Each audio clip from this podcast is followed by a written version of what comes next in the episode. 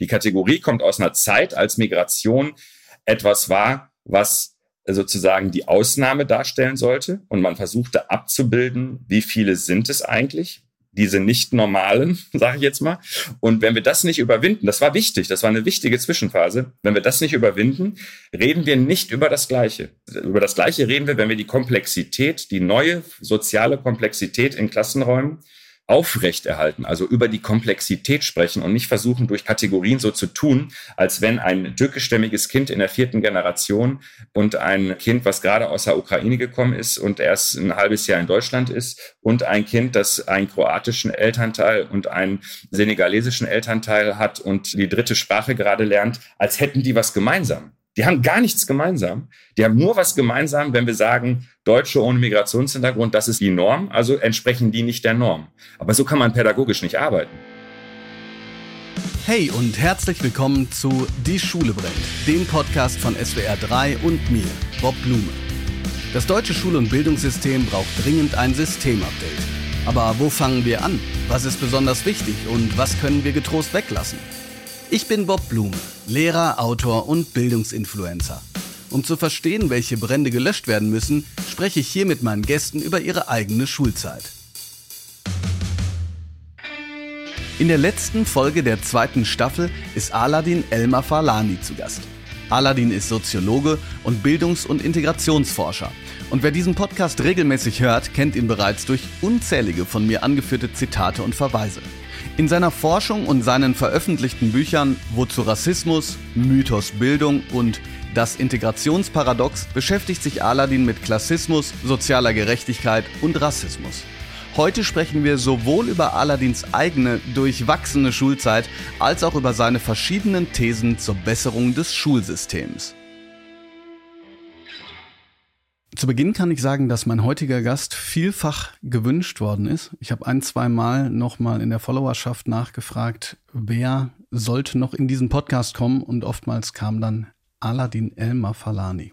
Schön, dass du da bist. Grüß dich, hi. Du bist Soziologe, Erziehungswissenschaftler, Vorstandsmitglied des Instituts für Gesellschaft und Digitales, Buchautor und zwar sehr erfolgreicher, da kommen wir vielleicht gleich auch noch zu. Wie bezeichnest du dich normalerweise selbst? Ach, gute Frage. Ich würde sagen, ich bin, entweder sage ich, ich bin Soziologe oder ich bin Bildungs- und Migrationsforscher. So würde ich es, glaube ich, am ehesten sagen. Womit befasst du dich gerade? Oh, das ist nie nur ein Thema. Ich finde, der Lehrstuhl, den ich gerade habe, der passt immer gut. Also Erziehung und Bildung in der Migrationsgesellschaft ne, an der Uni Osnabrück. Und alles, was wir gerade machen, ich mache ja nichts alleine, also außer äh, manchmal ein Buch schreiben alleine, mache ich eigentlich nichts alleine, gerade nicht in den Forschungsprojekten. Beschäftigen wir uns mit Themen, die schon sehr stark mit dem Bildungssystem zu tun haben, aber auch grundsätzlicheren Fragen zu Migration und Migrationsgesellschaft. Und ja, also das lässt sich so kurz und knapp jetzt nicht sagen. Es sind echt immer viele Baustellen, die ich da gleichzeitig koordinieren muss. Baustelle ist ja auch das Stichwort, wenn es ums Thema Bildungssystem geht. Das machen wir auch gleich. Zunächst mal würde ich natürlich gerne in deine Schulzeit vorher, aber du hast mit Thilo Jung für Jung und Naiv zweimal gesprochen. Zweimal knapp über drei Stunden. Also man könnte zusammenschneiden und dann hättest du quasi alles gesagt, wie beim Zeitpodcast. Und trotzdem hat man immer das Gefühl, es könnte noch weitergehen. Sagt Thilo ja auch. Also der stellt quasi drei Fragen, dann sind zweieinhalb Stunden um. Und hm. gleichzeitig ist das Interessante aber, dass das Ganze gehört wurde über eine Million Mal. Beides. Jeweils. Mhm. Jeweils, genau. Mhm. Und das ist natürlich ein Riesending, gerade für so ein dreistündiges Format. Ohne jetzt sozusagen große Selbstbeweihräucherung zu betreiben, weil du natürlich auf eine Art und Weise sehr komplexe Themen besprichst. Das ist sicherlich auch eine Erklärung. Wie erklärst du dir dieses große Interesse an so schwierigen Sachverhalten? Also eine gute Frage. Ich selber kann dir das nicht beantworten. Also ich schwanke immer hin und her zwischen einerseits, dass diese Themen, die ich bearbeite, einfach eine ganz große gesellschaftliche Relevanz haben. Aber das hatten sie schon immer. Also dass diese Relevanz heute von immer mehr Menschen wahrgenommen wird. Also Resonanz da ist, Resonanzräume da sind. Und das andere, was aber auch sein kann, denn genau das, was ich dir jetzt gerade sage, trifft so gar nicht richtig zu. Also ich kenne niemanden, der genau die gleichen Forschungsschwerpunkte wie ich hat. Aber ich kenne Leute, die haben entweder die einen oder die anderen. Und die beschreiben nicht, dass die öffentliche Wahrnehmung so viel größer geworden ist. Ich würde sagen, sie ist schon größer geworden, aber nicht so viel größer. Ich glaube, es hat auch ein bisschen was damit zu tun, wie ich das mache. Und ich mache es nämlich so, weil du gerade sagtest, in den beiden drei Stunden Gesprächen mit Thilo Jung hätte ich alles gesagt. Das stimmt überhaupt nicht. Also wirklich gar nicht. Ich habe im Prinzip auch gar nicht gesagt, was mich beschäftigt, sondern ich habe eigentlich mit dem Publikum gesprochen. Also ich habe auch nicht die Begriffe verwendet, die ich sonst verwenden würde. Ich bin nicht in die Tiefe gegangen, wie ich das normalerweise machen würde, sondern das war praktisch so, dass die Dinge, die wichtig sind, und zwar nicht nur wichtig für die Leute, sondern auch darüber hinaus Dinge, die ich wichtig finde, die vielleicht andere gar nicht gefragt hätten. Du hast es ja gesagt, manche Sachen hat Thilo gar nicht gefragt und ich habe es trotzdem reingebaut. Also ich spreche öffentlich adressatinnengerecht. Also es gibt Dinge, die mich total interessieren, die aber nicht unbedingt alle interessieren sollten. Also würde ich jetzt über Dinge sprechen, die mich selber beschäftigen und die ich spannend finde, jetzt fachlich dann würden ganz andere Gespräche rauskommen. Werd mal konkret, ohne da reinzugehen. Komm, mache ich sofort, aber nur noch mal so als Zusammenschau. Ne? Also ich glaube, das stimmt beides. Es gibt einen größeren Resonanzraum, aber der Resonanzraum, der bezieht sich auf, auf eine bestimmte Oberfläche. Und man muss bereit sein, diese Oberfläche zu bespielen und dann selber manchmal in die Tiefe zu gehen. Ne? Also wenn man zu Thilo Jung geht und sagt, ich will über die Sachen sprechen, die mir persönlich wichtig sind und so, dann kann man das, er macht das möglich, ne? aber dann interessiert es nicht Menschen in hohen fünf, sechs, siebenstelligen Bereichen. Also das jetzt nur dazu. Und das, was mich interessiert, sind im Augenblick wirklich so wissenschaftlich relevante Fragen. Zum Beispiel, wie man zukünftig Bildungs- und Migrationsforschung betreibt bei einer sehr veränderten Sozialstruktur wie man Migrationsdaten erfasst. Also Migrationshintergrund als Kriterium, als Definitionsmerkmal, das geht so nicht mehr weiter. Und wie kann man das anders machen, besser machen? Braucht man mehr Migrationsdaten oder weniger Migrationsdaten? Was ist der Effekt von unserer Differenzierung? Also wenn Wissenschaftlerinnen und Wissenschaftler differenzieren und sagen, das interessiert mich, das interessiert mich nicht, was ist eigentlich der Effekt davon? Wir produzieren das nämlich. Wenn du willst, können wir dazu gleich mal auch auf Schule bezogen Beispiel nehmen, was das für einen krassen Effekt hat, wie wir statistische Kategorien bilden. Also das wäre zum Beispiel eine wichtige Sache. Und das andere sind so Fragen, die, glaube ich, schon gesellschaftlich relevant sind, aber wir sind da halt mittendrin. Was ist eigentlich besser? Ich breche es jetzt mal runter, ne? Jetzt wieder runtergebrochen, also schon, was mich interessiert, aber so runtergebrochen, dass man es in ein, zwei Sätzen erklären kann. Was ist eigentlich besser für ein Kind in SGB II-Bezug, also ein armes Kind, ein Kind, das in Armut aufwächst, in einer Schule zu sein, in einem Stadtteil, wo sehr viele arme Kinder sind, oder das einzige arme Kind zu sein in der Schulklasse? Was ist eigentlich empirisch messbar günstiger für die Kompetenzentwicklung? Erstens für die Bildungsbeteiligung im Sinne von Schulabschlüssen und für die gesamte Biografie. Und das sind so, so Dinge, die man gar nicht so einfach beantworten kann, weil das bisher niemand interessiert hat, weil wir andere Differenzen untersucht haben ne, und sagen einfach nur, ein Kind, das in Armut aufwächst, das ist schlecht für das Kind, ne, also es ist für die Chancen schlecht, aber sich zu fragen, was ist eigentlich besser? Ne? Also innerhalb von schlecht, ne? so ne, graduell besser. Also so spezifisch interessieren mich Dinge schon. Ne? Aber das muss jetzt nicht Menschen im Allgemeinen betreffen. Um meine eigene Aussage ein ganz kleines bisschen zu relativieren, ich ähm, wollte damit auch nicht aussagen, dass du alles gesagt hättest, sondern es gibt ja dieses mhm. Zeit, Podcast-Format, wo Leute quasi fünf bis acht mhm. Stunden reden. Und diese zweimal drei Stunden, die kamen da ja sehr nah dran. Bevor wir mhm. aber wirklich diese verschiedenen Themengebiete auch nur anteasern und du jetzt das Spezifische gesagt hast, kannst du vielleicht sagen, was an den Rückmeldungen etwas war, sagen wir mal in den drei Stunden über Bildung, was die Menschen am meisten interessiert hat. Also ich, ich sage es jetzt zum Beispiel für mich. Ich finde deine sehr vereinfachte Metapher vom Tisch, an dem die Leute sitzen und dann kommen Leute dazu. Das ist eine Form schon von Teilhabe und plötzlich wollen sie das Rezept mitbestimmen. Sagst du, ich glaube im Kontext von deinem Integrationsparadox, warum Integration zu zunächst mal mehr Konflikten führt, das waren für mich Augenöffner. Oder zumindest, ja, hat es meine Perspektive sehr stark erweitert, auch in Bezug zur Armut. Kannst du vielleicht, bevor wir dann auch kurz in deine eigene Schulgeschichte Blicken sagen, was von dem Feedback, was du bekommen hast, so das war, wo die Leute gesagt haben, wow, das war für mich eine wichtige Erkenntnis, um weiterzudenken?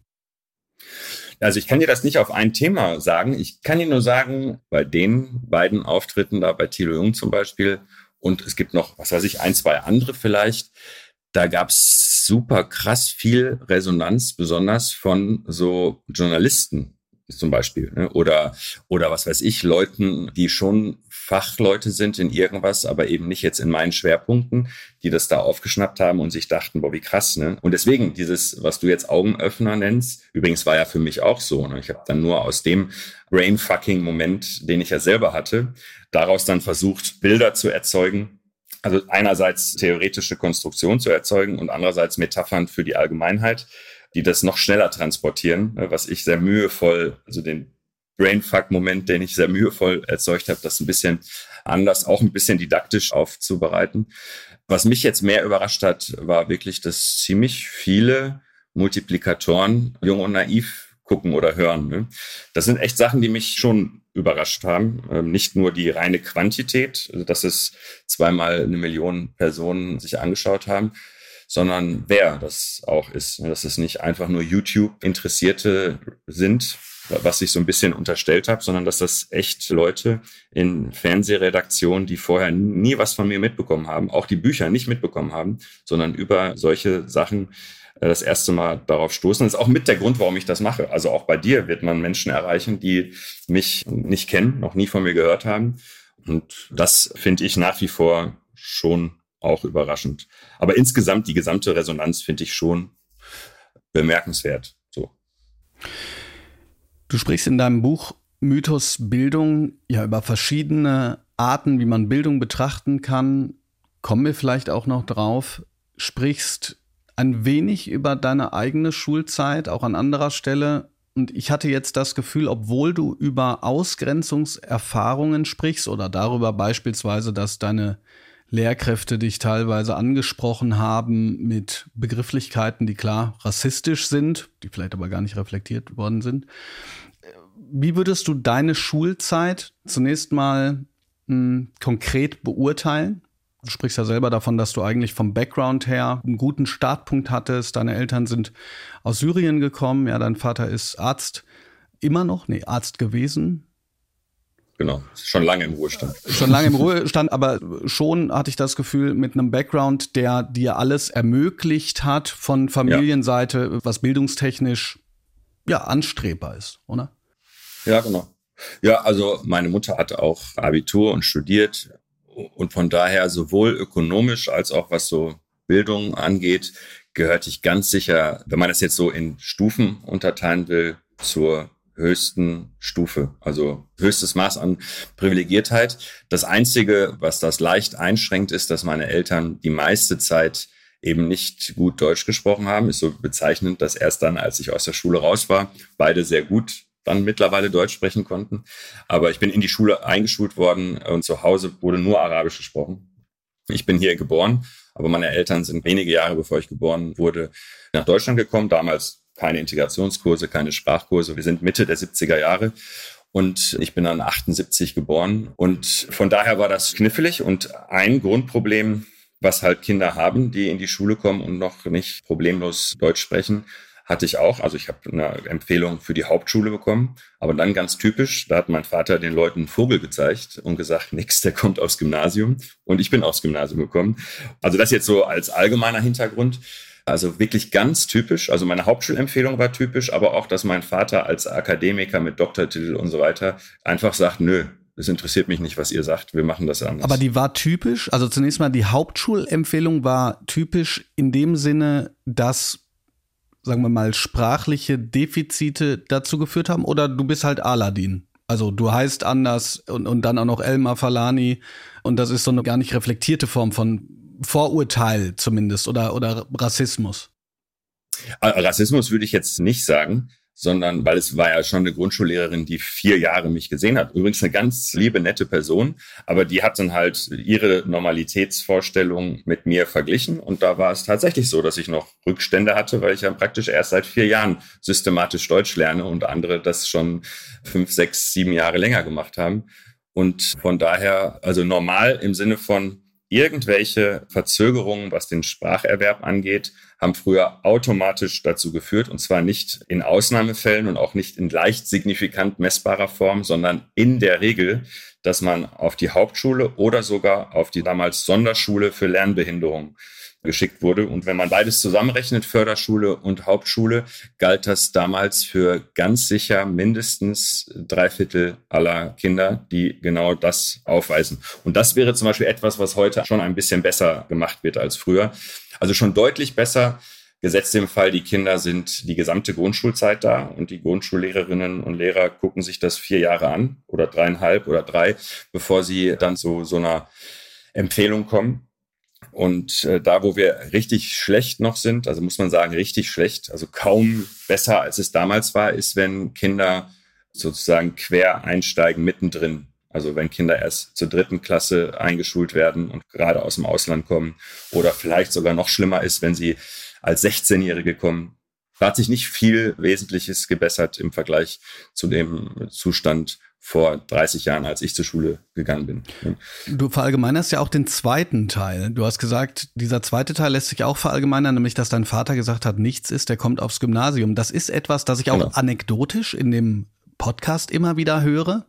Aber kann man sagen, dass das im Grunde genommen dieser Statuserhalt auch ist, von dem du mal sprichst. Also, dass Akademikereltern mhm. den Status erhalten wollen, indem sie dann sagen, das Kind kommt weiter aufs Gymnasium, während Eltern, die aus welchen Gründen auch immer eine Empfehlung, zum Beispiel eine Realschulempfehlung bekommen, obwohl das Kind ins Gymnasium könnte, sagen, Realschule ist schon eine Schulform. Ich mache es jetzt mal wirklich sehr, wie soll ich sagen, sehr ähm, holzschnittartig. Ist schon eine Schulform besser als die, die ich erlebt habe. Das lassen wir mal so. Ganz genau. Also man kann sagen, Eltern typischerweise jetzt hier bei uns, äh, es hängt jetzt an unserem Schulsystem. So ein System gibt's nicht überall.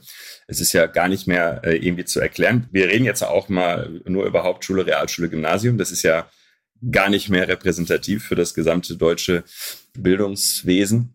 Aber tun wir jetzt mal so, ähm, dann ist die erste Regung, die Eltern haben, das Kind darf keinen schlechteren Weg einschlagen als sich selbst. Das ist sehr nachvollziehbar aus der Perspektive von Eltern. Ne? Man hat ja das Gefühl, ich habe was falsch gemacht. Ich habe meinem Kind weniger geboten als meine Eltern, wenn mein Kind einen schlechteren Verlauf hat als ich. Also es muss mindestens genauso wie ich sein und vielleicht sogar etwas besser viel besser, das erwartet niemand, aber etwas besser.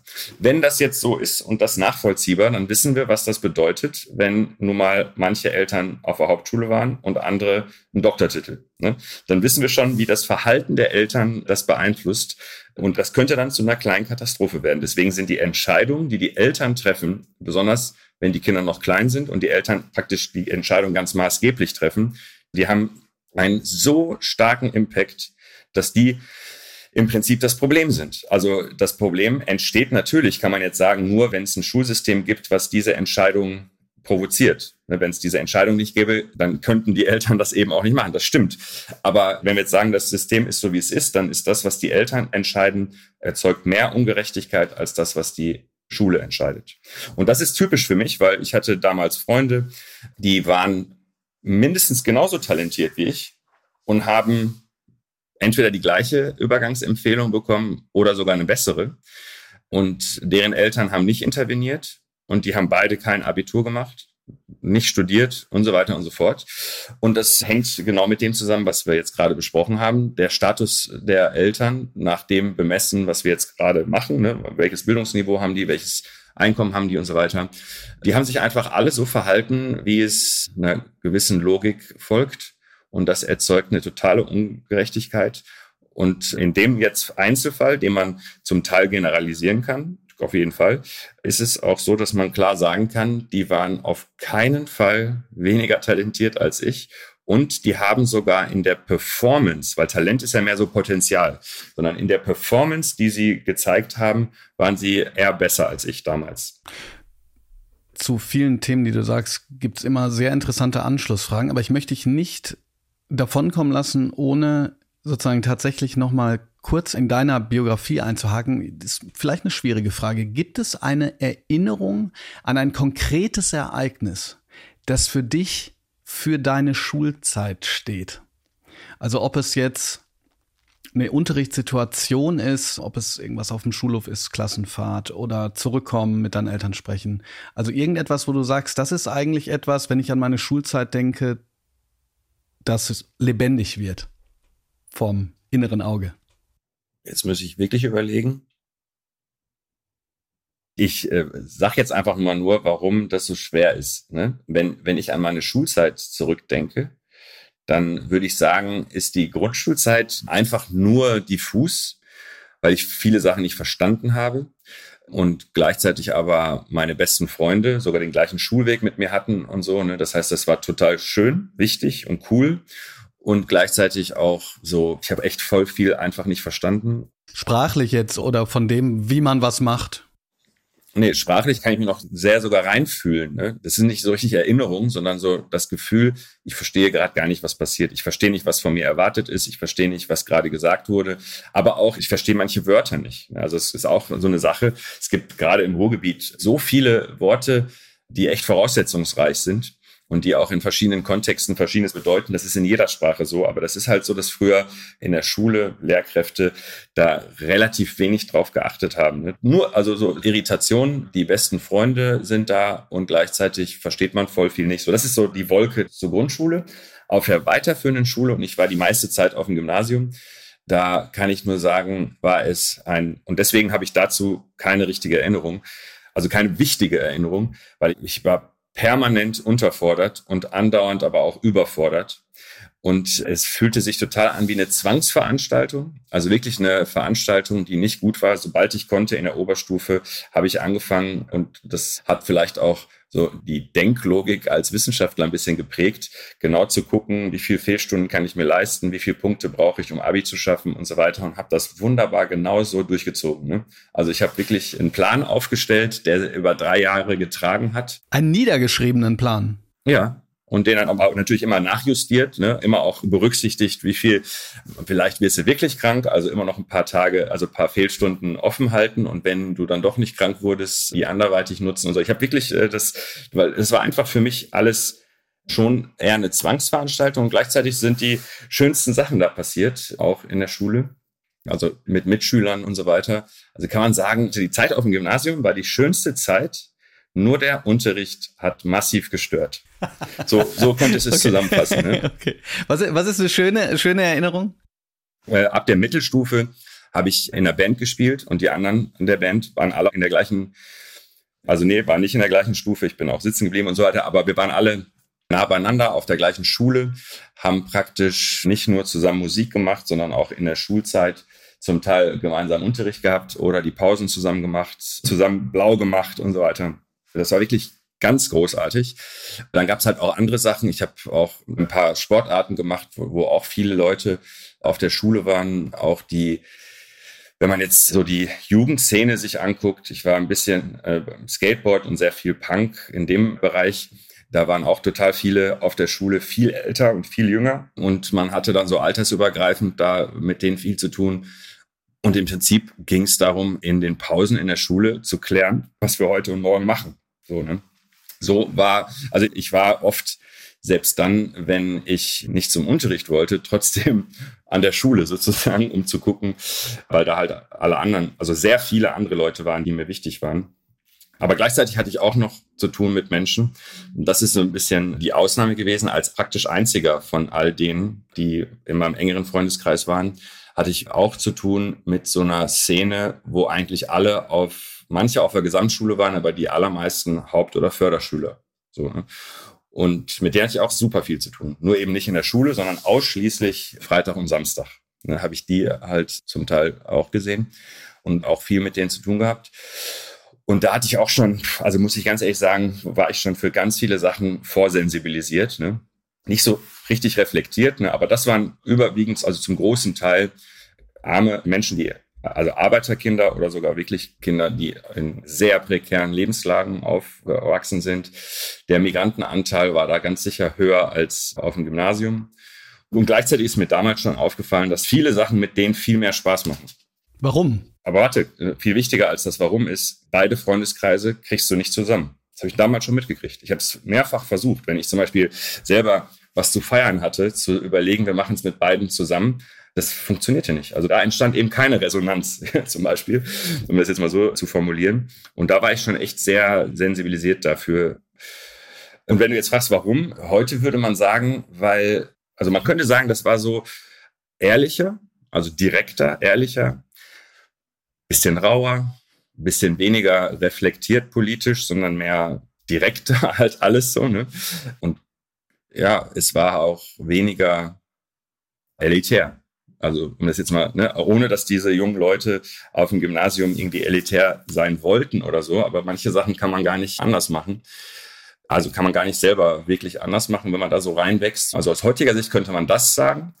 Und in der Alltagspraxis damals drückte sich das so aus, dass eigentlich die Nicht-Punks sich also bestimmte Dinge eher punkig gemacht haben. Zum Beispiel, es ist egal, was man macht. Also mal gucken wir mal oder so. Ne? Einfach nichts machen oder einfach was Bescheuertes machen, was überhaupt gar nicht Sinn ergibt oder so, konnte man tatsächlich mit den Nicht-Punks eher machen als mit den punkigen Leuten auf dem Gymnasium.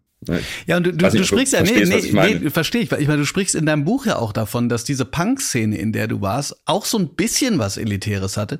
Ich meine, du schreibst ja, ja, auch, dass Fridays for Future beispielsweise vor allen Dingen deshalb gut bürgerlich ist, weil man in bestimmten Armutsverhältnissen es gar nicht sich leisten kann, in eine Zukunft hineinzudenken, die so weit weg liegt, man muss halt Tag für Tag gucken, so wie, wie komme ich rum, so habe ich das zumindest verstanden. Wie kann ich jetzt natürlich eine Form von Befriedigung finden durch Freunde, Bekannte und, durch irgendwie was Cooles oder nicht Cooles zu machen, aber ich kann eben nicht sozusagen bei einer großen Gesellschaftskritik ansetzen und sagen, also ich bin jetzt hier in dieser Initiative, weil mir die Zukunft des Planeten so wichtig ist.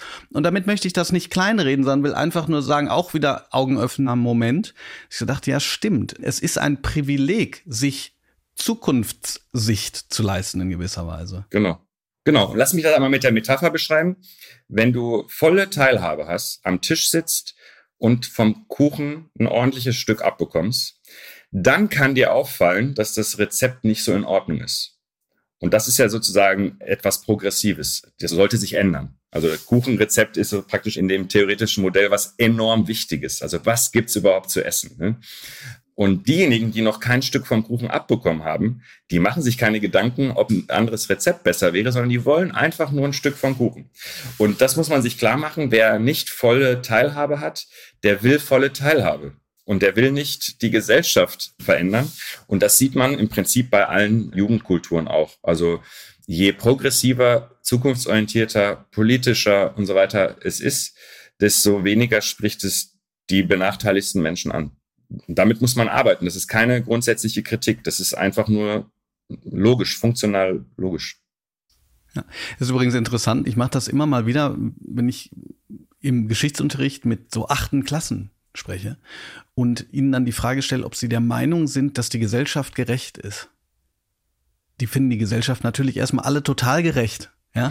Und sozusagen dann diese Reflexions- Leistung anzuregen. Ja, heutzutage würde man sagen, know your privilege. Aber es ist ja tatsächlich so. Zu mhm. sagen, also, was ist denn mit denjenigen, welche Freunde habt ihr denn, geht es denen eigentlich auch so und so weiter? Das ist, glaube ich, ein wichtiger Lernprozess. Ich mhm. stehe so ein bisschen unter Druck, muss ich dir sagen, weil wir natürlich nicht drei oder sechs Stunden haben, sondern ein bisschen weniger. Deshalb schließe ich das Ganze mit den sogenannten Kategorien ab. Und du sagst einfach entweder was Kurzes oder was Langes, aber auch gerne was Kurzes, damit wir gleich nochmal in die Diskussion einiger Thesen gehen können. Mhm. Einfach, was dir einfällt. Take a break. In der Pause. War ich immer im Raucherbereich und äh, mit im Prinzip den wichtigen Leuten, von denen ich gerade gesprochen habe. Aber warst du cool? Also du warst dann aber auch cool. So, am Gymnasium. Einer der coolen. Du meinst jetzt cool in der Wahrnehmung der anderen genau, Leute? Genau, ja, ja. Würde ich schon meinen, ja. Der Hausmeister. Ja, den Hausmeister, den kannte ich ganz gut, manchmal aus äh, positiven und manchmal aus negativen Gründen. In jedem Fall habe ich da gelernt, dass der Hausmeister und die Sekretärinnen die wichtigsten Personen sind. Also wirklich mit die allerwichtigsten Personen. Und das ist eine Erkenntnis, die bei allen Jobs, die ich später hatte, auch weiterhin handlungsleitend waren. So.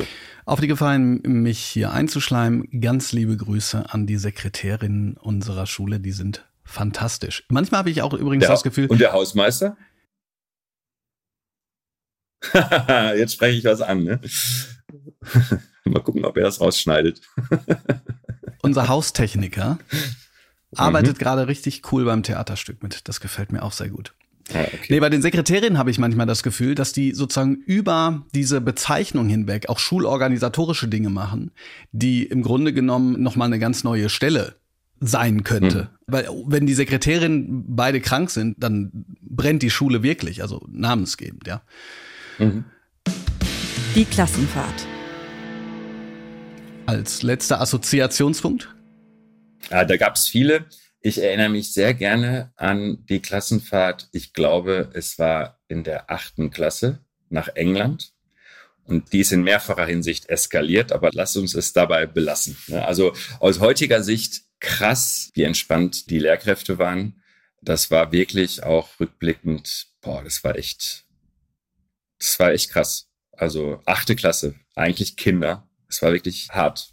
Also hart und so wären neun von zehn Lehrkräften zusammengebrochen bei dem, was da passiert ist heute, heute. Ne? Und da war es so, dass im Prinzip eine Woche, nachdem wir wieder zurück waren, keiner mehr drüber geredet hat. Das war so kleiner Ausrutscher, aber so schlimm war es jetzt auch nicht. Das war wirklich, also äh, achte Klasse, das ist echt mir sehr in Erinnerung geblieben, wie wie krass das war. Dabei belassen wir es jetzt. Belassen wir es dabei. Ich sage aber auch gleichzeitig, dass ich sehr großen Respekt habe vor Klassenarbeiten. Äh, ich habe sehr großen, ich habe sehr großen Respekt vor Klassenfahrten in der achten, neunten Klasse, weil ich manchmal das Gefühl habe, dass das wirklich der Zeitpunkt ist, wo die Schülerinnen und Schüler am meisten Scheiße im Kopf haben. Ich sage es einfach so, ich spreche es aus und ich bin ja trotzdem zugewandt. Und das war bei mir auch so. Also wir in der neunten Klasse, wir haben Lehrer zum Weinen gebracht. Also, ja. aber Klassenfahrt waren wir hingegen in der zwölften Klasse in Russland, das auch eskaliert und darüber schweige ich auch. Gut, mhm. zu diesen Punkten. Eigentlich wollte ich, ja, nee, diese Frage stelle ich noch mal ganz kurz. Ich fand das so interessant. Also der letzte persönliche Punkt vielleicht noch. Du beschreibst, mhm. dass du in deinem Leben oftmals Dinge getan hast, die kontraintuitiv waren. Also zum Beispiel hast du an einer Stelle gesagt, alles, was mir nicht gefiel, hat mich beschäftigt.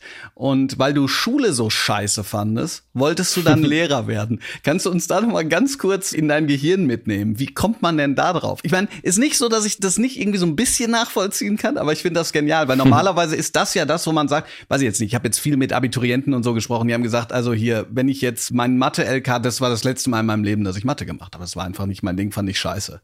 Und du sagst, mhm. Schule, scheiße, ey, ich muss Lehrer werden. Aber dann musst du mich jetzt doch kurz ausholen lassen, es dauert auch nicht lang. Gerne. Äh, du musst dir überlegen, ich hatte überhaupt keinen Plan, was ich machen will. Ne? Ich hatte nichts, worauf ich mich positiv beziehen konnte. Deswegen, und das ist ja auch rückblickend erst so erkennbar gewesen, übrigens auch nicht von mir selbst. Ich habe mal ein Interview gemacht im Rahmen einer Studie habe ich sozusagen meine Biografie erzählt und da wurde das rekonstruiert. Und das war mir selber gar nicht so klar. Ne? Also das hätte ich dir vor zehn Jahren so noch gar nicht so klar sagen können oder vor ein bisschen, doch vor zehn Jahren, weil für mich war das so logisch. Ich habe mir das so positiv schön geredet und bei dieser Biografieanalyse kam halt raus, dass ich so eine ganz spezielle Orientierung hatte, nämlich wenn ich etwas scheiße finde, hat mich das angezogen. Deswegen, ich war als Punk in so einem richtig pazifistischen Milieu, bin zur Bundeswehr gegangen. Und zwar wirklich, ich wollte unbedingt zur Bundeswehr gehen. Der Amtsarzt hätte mich sogar untauglich, sehr irre, als untauglich erklärt, aber ich wollte es. Und ich habe dann geguckt und Volkswirtschaftslehre, damit versteht man den Kapitalismus am besten. Deswegen habe ich erstmal Volkswirtschaftslehre studiert und habe das auch abgeschlossen, weil mich das interessiert hat interessiert, weil ich scheiße finde, sozusagen. Ne? Und das gleiche mit Schule. Und das Spannende daran ist, dass ich nach dem Referendariat, also im Referendariat gab es jetzt nicht so viele Gründe zu sagen, es ist doch besser, als ich gedacht habe. Aber es wird auf jeden Fall auch nicht schlimmer. Viele fanden das Referendariat so schlimm. Ich fand, das war genauso, wie ich es erwartet habe. Also Referendariat war in etwa so, schlimm wie Schüler zu sein. Und danach habe ich eine, habe ich eine, habe ich eine größere Wertschätzung gegenüber der Institution, aber besonders gegenüber des Lehrerberufs hm. entwickelt. Also erst darüber. Und an sich ist das, glaube ich, eine, eine ganz gute Orientierung. Wenn man nicht weiß, was man machen will und werden will, orientiert man sich halt an Dingen, die man scheiße findet. Und auf alles drei bezogen, also auch auf die Bundeswehr bezogen, auch auf Volkswirtschaftslehre, Wirtschaftswissenschaft und Kapitalismus bezogen, hat sich meine wirklich in allen drei Fällen krasse Ablehnung sehr abgeschwächt. Und ich habe daraus wirklich gelernt, dass es ein Wert an sich ist, die Dinge zu verstehen und nicht einfach nur doof zu finden. Und das Verstehen eine, eine ziemlich gute Sache ist. Also wenn du mich jetzt so fragst, ich wäre ein glücklicher Mensch geblieben, wenn ich einfach nur an der Schule geblieben wäre. Ne? Da gibt's schlechtere Arbeitsbedingungen. Vielleicht reden wir da auch gleich mal drüber. Aber insgesamt finde ich, ist das ein sehr cooler Beruf. Also es war von mir auch kein irgendwie ausgearbeiteter Plan, nicht wie die gymnasiale Oberstufe, das war gut geplant, aber ich hatte sonst keinen Plan, dass ich an der Uni landen möchte. Das hat eher mit anderen Dingen zu tun. Aber das spannend ist, bei meiner Antrittsvorlesung, das erste Mal an der Hochschule, habe ich das auch gesagt, dass ich jetzt irgendwie zum ersten Mal etwas mache, nicht, weil ich dagegen bin, sondern erstmals fange ich jetzt etwas Neues an, wo ich dafür bin und von Anfang an das cool finde. Ne? Sag mal nur ganz kurz, weil ich finde, diesen Punkt kann man nicht auslassen, was dich dann aber entschieden lassen hat, aus der Schule rauszugehen und eben in die Wissenschaft. Gab es da so einen Initiationsmoment, sowas, wo du gesagt hast, oh, das muss ich jetzt weiterverfolgen, das muss ich jetzt vertiefen? Also ich, ich sag's dir ganz ehrlich, es war einfach nur die Möglichkeit von der Schule direkt auf eine Professur, auf eine unbefristete, lebenszeitverbeamtete Professur zu wechseln. Das Spezielle an meinem Lebenslauf ist halt, dass ich im Hochschulwesen als studentische Hilfskraft beschäftigt war, als ich noch studiert habe. Und dann bin ich halt in die Schule gewechselt, war da sechs Jahre und habe in den sechs Jahren aber nebenbei noch, allerdings in Lehramtsstudiengängen, Lehraufträge gemacht und habe halt an Projekten im Bereich Bildungsforschung gearbeitet.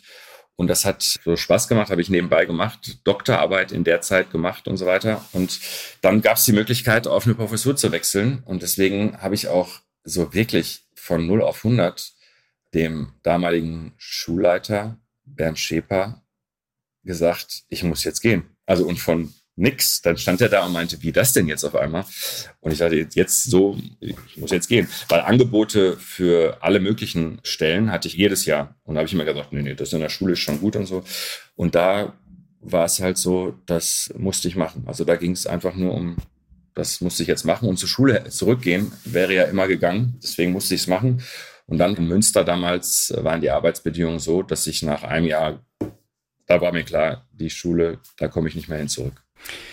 Eigentlich wollte ich dir eine andere, eine sehr große Frage stellen, zu der kommen wir aber sicherlich noch. Ich möchte jetzt mal eine provokante Frage stellen. Oder vielleicht ist sie auch gar nicht provokant, aber damit haben es viele Menschen, die sich mit Bildung und dem Bildungssystem beschäftigen, finde ich immer etwas schwerer. Und zwar, wenn man die Frage stellt, was ist denn das Problem am Bildungssystem? Da kommen ja immer relativ schnell Antworten. Kann jeder was aufzählen?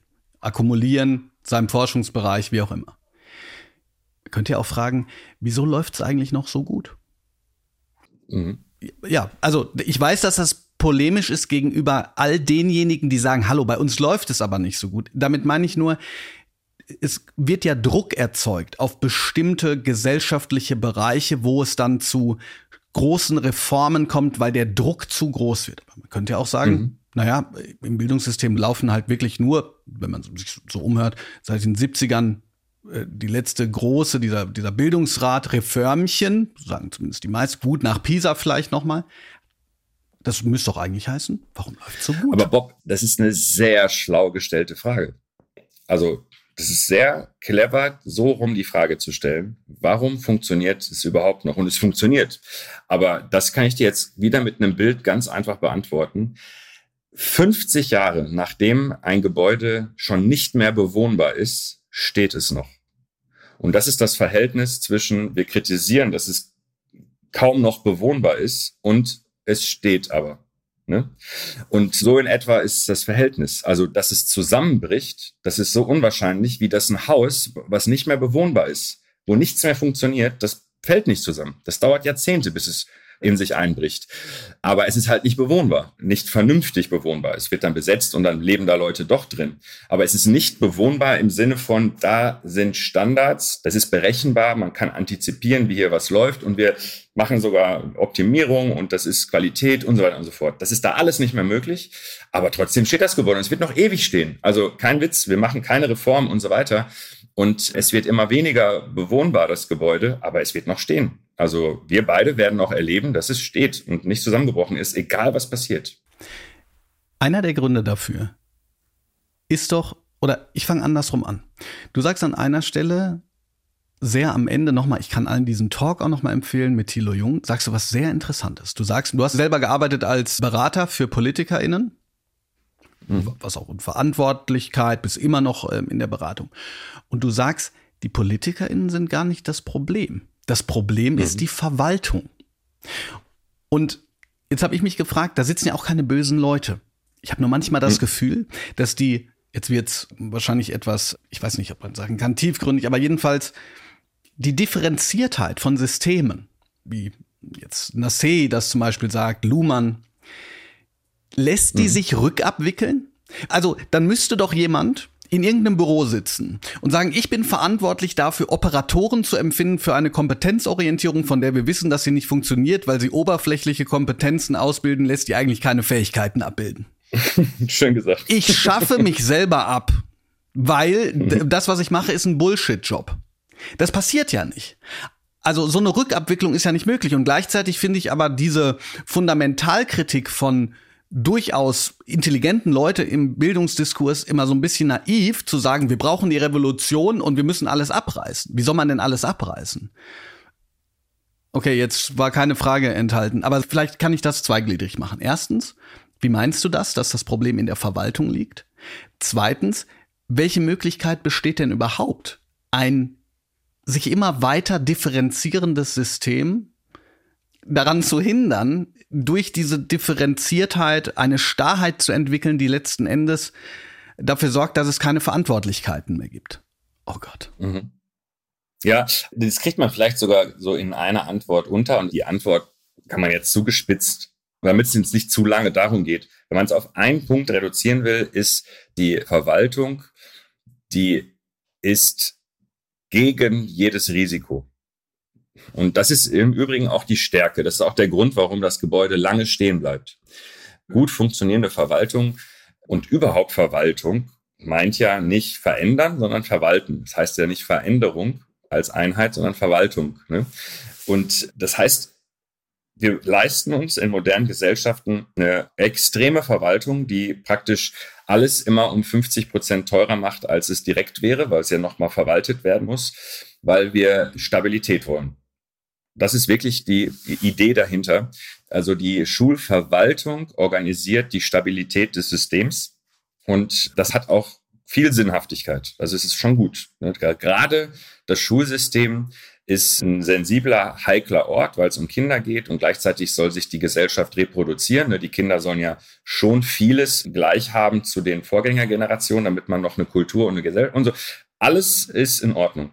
Das Problem ist jetzt aber, dass die Verwaltung das sehen wir auch in anderen Bereichen im Übrigen, dass die Verwaltung immer schlechter funktioniert, weil wenn in Zeiten wie diesen das nur noch aufrechterhalten der Hauptmodus ist, dann wird es immer unbewohnbarer, um es jetzt mal so zu beschreiben, ne? weil alle achten dann immer mehr nur noch auf die Basics, das Gebäude soll stehen und immer weniger auf eben die Notwendigkeiten in veränderten Kontexten. Stell dir vor, das Gebäude ist jetzt nun mal Klimawandel. Das heißt, wir müssten im Gebäude sehr viel verändern, aber die Leute achten nur auf das Gebäude, dass es stehen bleibt ne? und nicht, dass dann da drin Klimaanlagen oder ne, irgendwie, dass es nachhaltig ist und, und, und all diese Sachen.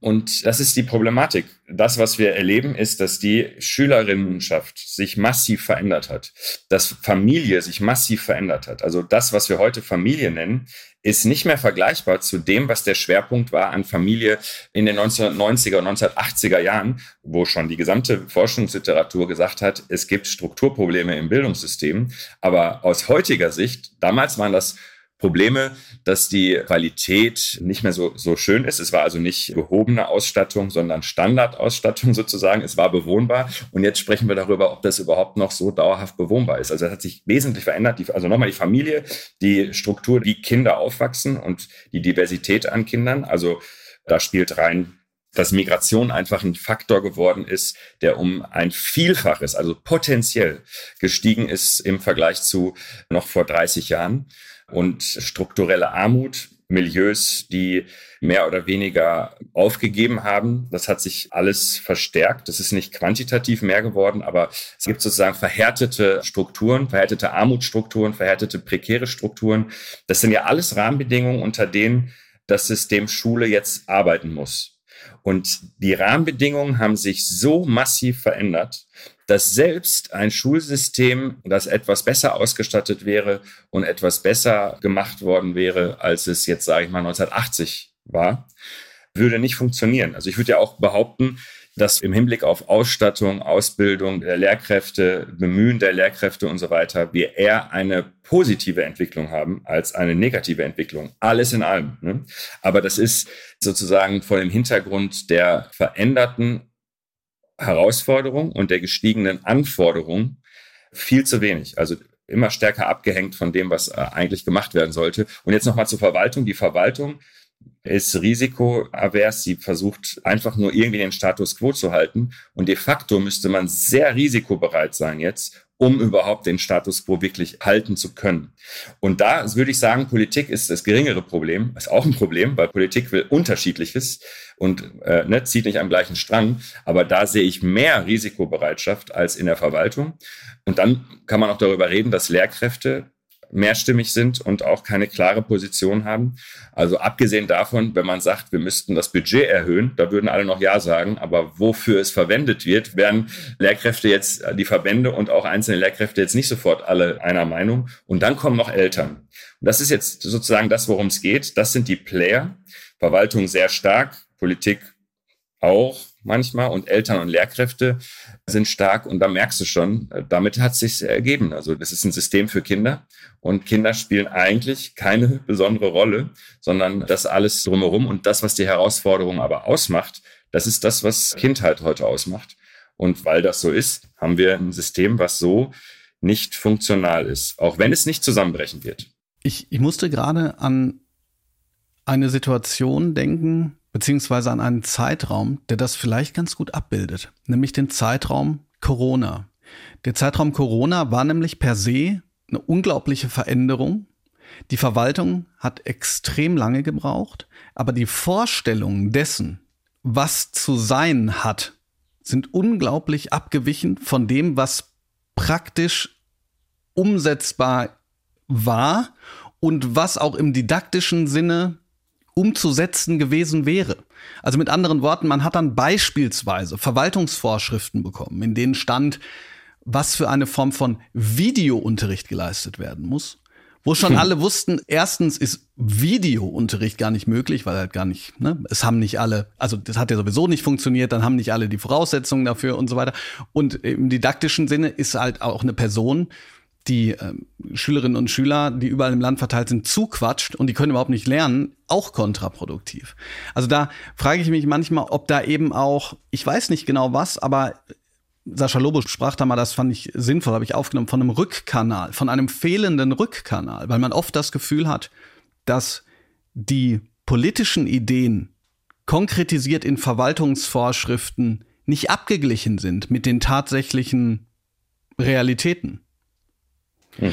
Bevor wir aber jetzt zu lange darüber sprechen, meine, kannst du gerne antworten, würde ich jetzt dir trotzdem die Chance noch geben, auf etwas zu kommen, was du mal bei Lanz gesagt hast. Du hast nämlich gesagt, und weil ich das gerne hervorheben möchte. Weil wir ja gerade gesagt haben, naja, für manche funktioniert's auch. Ich finde das übrigens immer wieder auch faszinierend, dass Leute in den Kommentaren dann sagen, ja Mensch, das Bildungssystem ist doch so durchlässig eigentlich, ist doch alles prima. So, ne? Und ich dachte, ja, durchlässig schon, aber halt vor allen Dingen von oben nach unten, nicht so sehr von unten nach oben, lässt sich ja auch empirisch nachweisen. Aber du sagst wirklich, die Hütte brennt. Und, und, du sagst an anderer Stelle, während wir vor die Wand knallen, sind wir noch dabei, den Bremsweg auszurechnen. Zwei Sachen. Erstens, ist es wirklich so schlimm? Ich weiß, ist eine rhetorische Frage, sonst hättest du es nicht gesagt. Und zweitens, was sind denn die wirklich aus deiner Sicht dringendsten Probleme, die wir besser gestern anstatt heute lösen müssten? Also ja, es ist so schlimm.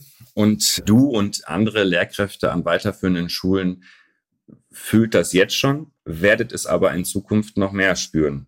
Denn, und dann bin ich schon bei deiner zweiten Frage, Kitas und Grundschulen, das ist das Wichtigste. Das ist die Grundlage dafür, dass die weiterführenden Schulen funktionieren die so verkopft, fachorientiert mit vollgestopften Lehrplänen und so. An dieser Idee kann man nur festhalten, wenn die Grundlagen vorher gelegt sind. Ihr könnt keine Grundlagen mehr nachträglich schaffen. Das wird nur unter Inkaufnahme massiver anderer Einschränkungen des eigentlichen Betriebs funktionieren können ist auch denkbar, aber erstmal jetzt so auf die Schnelle nicht. Und jetzt würden viele sagen, machen wir ja jetzt schon. Ich sage so, nee, nee, es wird noch doller. Ne? Also wenn ihr das jetzt schon macht, dann macht euch darauf gefasst, das wird alles jetzt noch stärker werden.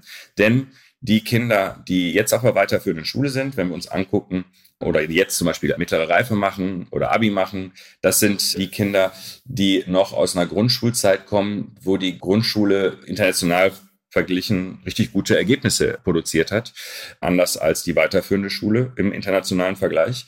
Und wir haben jetzt seit zehn Jahren, aber ganz besonders in den letzten Jahren, aber auch schon vor Corona, einen Einbruch, also wirklich einen Einbruch. Also alles, was an Grundschulen noch ging und was dort an Effekten geschaffen wurde, muss man jetzt einschränken. Und damit muss man jetzt in Zukunft an den weiterführenden Schulen leben. Und die weiterführenden Schulen, die sind in Deutschland so ungünstig ausgestattet, so ungünstig strukturiert. Nicht in jedem Bundesland, aber schon in vielen, gerade in den Flächenländern, dass man wirklich sagen muss, ja, ja, ja, also das wird ein Problem werden. Und die Hütte brennt, würde ich auch immer noch sagen, eindeutig. Und die Frage ist, ob wir es noch schaffen, den Brand unter Kontrolle zu kriegen. Also präventive Maßnahmen, dafür ist es zu spät. Also Brandschutz ist zu spät. Also präventiv wird zum Beispiel heißen, was du auch mal gesagt hast, massive Erhöhung der monetären Unterstützung im frühkindlichen Bereich, im Vorschulbereich, ja. richtig? Und dann auch nicht nach ja. dem Königsberger Schlüssel, sondern nach differenzierteren Systemen äh, und so weiter. Das wäre präventiv, oder? Genau und multiprofessionelle Teams überall, aber an bestimmten Orten verstärkt und so weiter und so fort. Und das ist alles nicht gegeben in dem Maße, wie wir es jetzt brauchen. Und wir haben auch nicht genug Fachkräfte, auch die nächsten fünf bis zehn Jahre nicht. Das heißt, es geht wirklich nur darum, anständige Feuerwehr jetzt zu spielen und nicht Feuerschutz zu implementieren im Gebäude. Und diese Feuerwehr hat die eigentliche Aufgabe, dass das Gebäude nicht zusammenbricht. Das wird es aber wahrscheinlich eh nicht, sondern dass es noch eine Chance gibt, dass das Gebäude äh, wieder bewohnbar wird. So würde ich es jetzt mal in dem Bild beschreiben. Die Hütte brennt auf jeden Fall und das hat sehr stark damit zu tun. Und jetzt komme ich vielleicht zu dem Punkt, den ich am Anfang genannt habe, wie wir Kategorien bilden, wenn du jetzt zum Beispiel sehen würdest. Und jetzt spreche ich wirklich über Kita und Grundschule, weil nicht nur die Grundlagen, wie ich gerade gesagt habe, dort gelegt werden, sondern weil wir dort die Zukunft unserer Bevölkerung sehen. Und die ist so divers wie noch nie.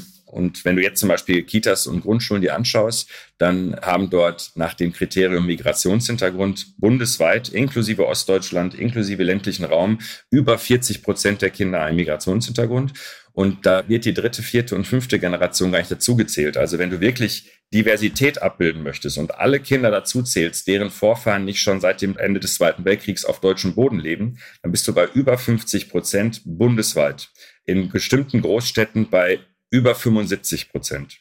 Also das ist die Regel.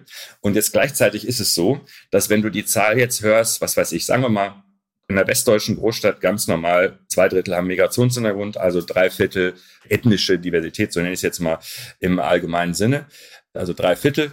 Und was hast du jetzt dadurch gewonnen? Nichts. Du musst es differenzierter sehen. Du siehst dann auf einmal, dass in einer Grundschulklasse zwölf Sprachen gesprochen werden. Dass die Kinder aus drei oder vier Kontinenten kommen, familiär, elterlich, großelterlich oder sogar urgroßelterlich. Viele von denen sogar aus zwei Kontinenten, die beide nicht Europa sind eine Person aus zwei Kontinenten, das Kind spricht zwei Sprachen und nicht Deutsch und so weiter. Und jetzt könnte man das durchspielen und du guckst dir die 25 Kinder in einer Grundschulklasse an und denkst dir, du packst dir am Kopf, wenn du dich mit den Kindern beschäftigst, dass wir daraus machen 65 Prozent haben einen Migrationshintergrund. Das ist die schwachsinnigste Form der Kategorienbildung, weil du dadurch gar nichts weißt und besonders aus der Perspektive von Verwaltung denkst du dir so, aha, ist eine Information. Nein, ist gar keine Information, weil es sagt nichts darüber, dass zwei Kinder davon unsicheren Aufenthaltsstatus haben, dass fünf Kinder davon, denen mit Migrationshintergrund, nur Deutsch sprechen, nichts anderes.